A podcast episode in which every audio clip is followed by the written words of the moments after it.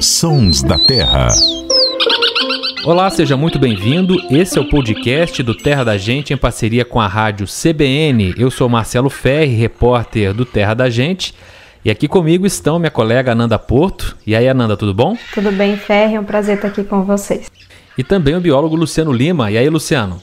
Tudo bom, Marcelo? Tudo bom, Ananda? Prazer enorme estar com vocês aqui, com todos os ouvintes que estão aí agora nos acompanhando. Nós seguimos aqui nos Sons da Terra falando dos ecossistemas brasileiros. Já falamos da Mata Atlântica, do Cerrado, da Amazônia. E o tema dessa vez é o Pantanal, o Grande Pantanal. Esse ambiente tão peculiar que corresponde a 2% do território brasileiro, ali entre os estados de Mato Grosso e Mato Grosso do Sul. O Pantanal é uma savana com um verão muito quente e chuvoso e um inverno seco e frio. Então, em parte do ano, a planície fica alagada em outro momento está seca. E toda a vida ali, plantas, animais, tudo que tem ali teve que se adaptar a essa condição de cheia e seca. Eu posso dizer por experiência própria que o Pantanal é o melhor lugar do Brasil para ver bicho. Por ser uma planície, a gente enxerga cervos, aves, muitos jacarés, enxerga as coisas melhor do que em outros ambientes. Você concorda, Nanda? Não, com certeza. Eu acho que quem ainda não tem um vínculo com a natureza, quer ter essa experiência de ver algumas espécies de perto, o Pantanal é o lugar certo, porque ele, ele tem uma abundância muito grande assim de diversidade de espécies, mas não só na diversidade, né? Ele pode até ficar abaixo de outros domínios naturais aí em questão da diversidade, mas a, a quantidade de bichos e essa facilidade de você enxergar, de você estar tá próximo, acho que não existe um lugar como o Pantanal no Brasil para ter essa experiência, né? E tudo se deve também, né, à, abundância do, da oferta alimentar, essa questão que você falou da seca e da, da cheia, então é um ambiente muito incrível. Você no Pantanal Norte, por exemplo, na Transpantaneira, qualquer lugar que você parar ali na estrada, você fica cinco minutinhos, você vai ver muitas coisas, espécies diferentes, ouvir muitos sons. É um ambiente, acho que incrível assim para ter um contato bem extremo com a natureza. Sem dúvida, o Pantanal é um dos melhores lugares. É, quando eu fui no, no, Pantanal, no próprio caminho eu já vi coisa demais. Foi o que mais me surpreendeu. Você vê tamanduá, você vê um cervo. E a primeira vez que eu vi a onça pintada foi no Pantanal. Luciano Lima, a gente nessa série está elegendo algumas espécies é, para falar é, de cada ambiente. Qual que seria a sua espécie escolhida no Pantanal e por quê? Então, Ferre, é, apesar do Pantanal ser o paraíso das aves aquáticas, né? É, tem o tuiuiu, tem, tem várias espécies de aves aquáticas, inclusive várias espécies de aves migratórias que vêm de regiões muito distantes, inclusive do norte do, dos Estados Unidos, do Canadá, pro Pantanal.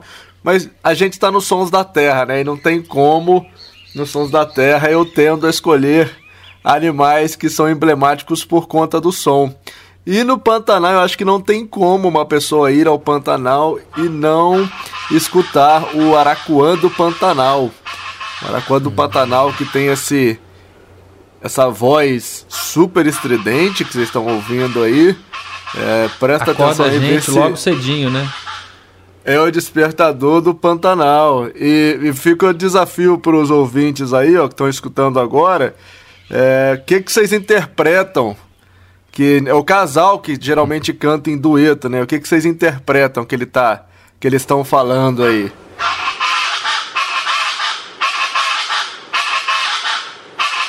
Reza, tem várias interpretações, mas uma das mais conhecidas é que o, a fêmea fala quero casar e o macho responde quero matar, quero casar, quero matar, quero casar, quero matar. Então é o, é, o, é, é tem várias interpretações, mas essa é uma das pessoas mais falam do Aracuã do Pantanal. Para mim, a voz símbolo do Pantanal, o som do Pantanal. Concordo, concordo. Muito característica, muito marcante. E você, Ananda? É, eu acho que eu acabo também tendo essa tendência de escolher aves, né? Mas existem muitos sons ali que marcam o Pantanal, sendo você observador de aves ou não, ou é, conhecendo a nossa fauna ou não. Além do araquã do Pantanal, eu acho que um som assim que também marca com certeza é de uma das aves que também muitas pessoas gostam e procuram lá, que é a arara azul grande, que é o maior psitacídeo do mundo, né, uma espécie belíssima, né? Com a plumagem azulada. É só de ver aquelas aves você já fica encantado e elas também fazem um tremendo barulhão aí, sempre no amanhecer, às vezes até entardecer e quando estão em voo. E eu acho que para mim, assim, além do Araquã do Pantanal, igual o Luciano falou, arara azul grande é bem marcante, mas tem outros cantos de espécies comuns ali no Pantanal que marcam, como por exemplo o catatal, chororó do Pantanal, é, própria Tanchan, né, que o pessoal chama lá de Anhuma. Mas é também um som muito característico, mas saindo das aves tem outros, né? Por exemplo, se você navegar pelos rios ali, com certeza você vai ver a ariranha, vai ouvir a ariranha, né? E a gente já mostrou aqui nos Sons da Terra que elas fazem diversos sons. Então, a trilha sonora do Pantanal acho que é bem robusta, viu? É, não falta, não falta artista no Pantanal, né? Sabe o que eu queria falar? De um bicho bem comum, talvez o mais comum do Pantanal, falando de bicho selvagem, que é o jacaré. Você entrou no rio, no Pantanal, leva menos de um minuto é, para você ver um jacaré. Tem, tem demais. São três espécies principalmente ali, né? O jacaré do Pantanal, o jacaré comum e o jacaré do papo amarelo. Para você ter uma ideia da incidência dessa espécie no Pantanal, ou dessas espécies, são 35 milhões de jacarés que moram lá no Pantanal. É, essa é a estimativa. Dá uma média de mais ou menos 150 jacarés por quilômetro quadrado. E muito diferente do que a maioria das pessoas pensa, não são animais tão agressivos. São raros os acidentes com humanos. Claro que se você chegar perto dele, quando ele estiver se alimentando, ou colocar ele em perigo, se o jacaré se sentir acuado, vai te atacar. Mas a, o principal alimento do jacaré é o peixe. E ele também serve muito de alimento no Pantanal, especialmente para onça pintada. E o jacaré faz alguns sons muito curiosos. A gente está ouvindo um aí, olha só. Faz com a garganta esse som. E ele também, às vezes, se movimenta, movimenta, faz com uh, o corpo, a cauda, um barulho na água para poder atrair as fêmeas. Utiliza-se muito dos sons para poder se comunicar e para poder atrair as fêmeas. O jacaré é a minha espécie, ou é o meu animal escolhido no Pantanal. Já viram muito jacaré, Luciano e Ananda? Já vi muito jacaré. É, igual você falou, jacaré no Pantanal é, é, é, é, é mais do que lagartixa em São Paulo. É, é, muito, não tem como não ver. É um mar de jacaré que forma. Qualquer lugar que você olha assim tem. E de todos os tamanhos, né? Eu acho bonitinho, até assim, às vezes em poça, em lugar que nem tem tanta água, você vê os filhotinhos assim. E à noite é lindo ver, se você bater com lanterna ou luz que tiver de focagem noturna, você vê aqueles olhinhos brilhando, é realmente impressionante. E lembrar que, infelizmente, os jacarés sofreram muito com a caça no passado, as populações recuperaram bastante, mas infelizmente eles foram dos animais que mais sofreram com as queimadas no Pantanal no ano passado, né? Porque é, não, não, tem uma dificuldade de se deslocar, diferente um pouco das aves, embora os passarinhos pequenos sofram bastante também.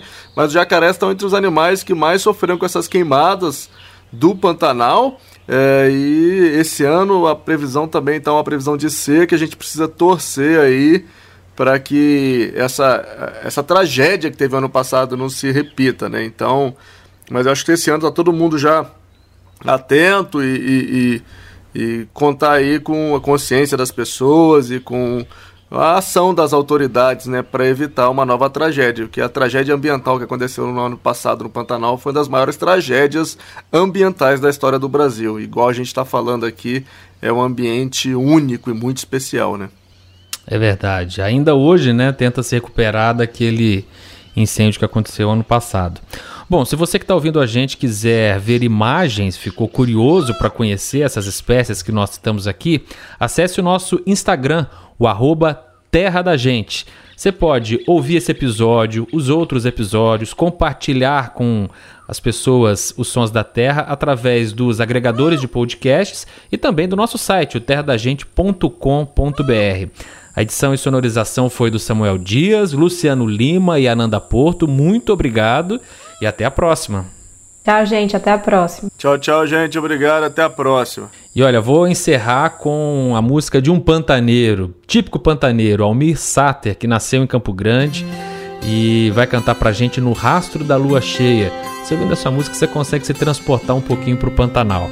Um abraço e até a próxima. No quintal lá de casa passava um pequeno rio que descia lá da serra, ligeiro escorregadio. A água era cristalina, que dava para ver o chão, ia cortando a floresta na direção do sertão. Lembrança ainda me resta guardada no coração.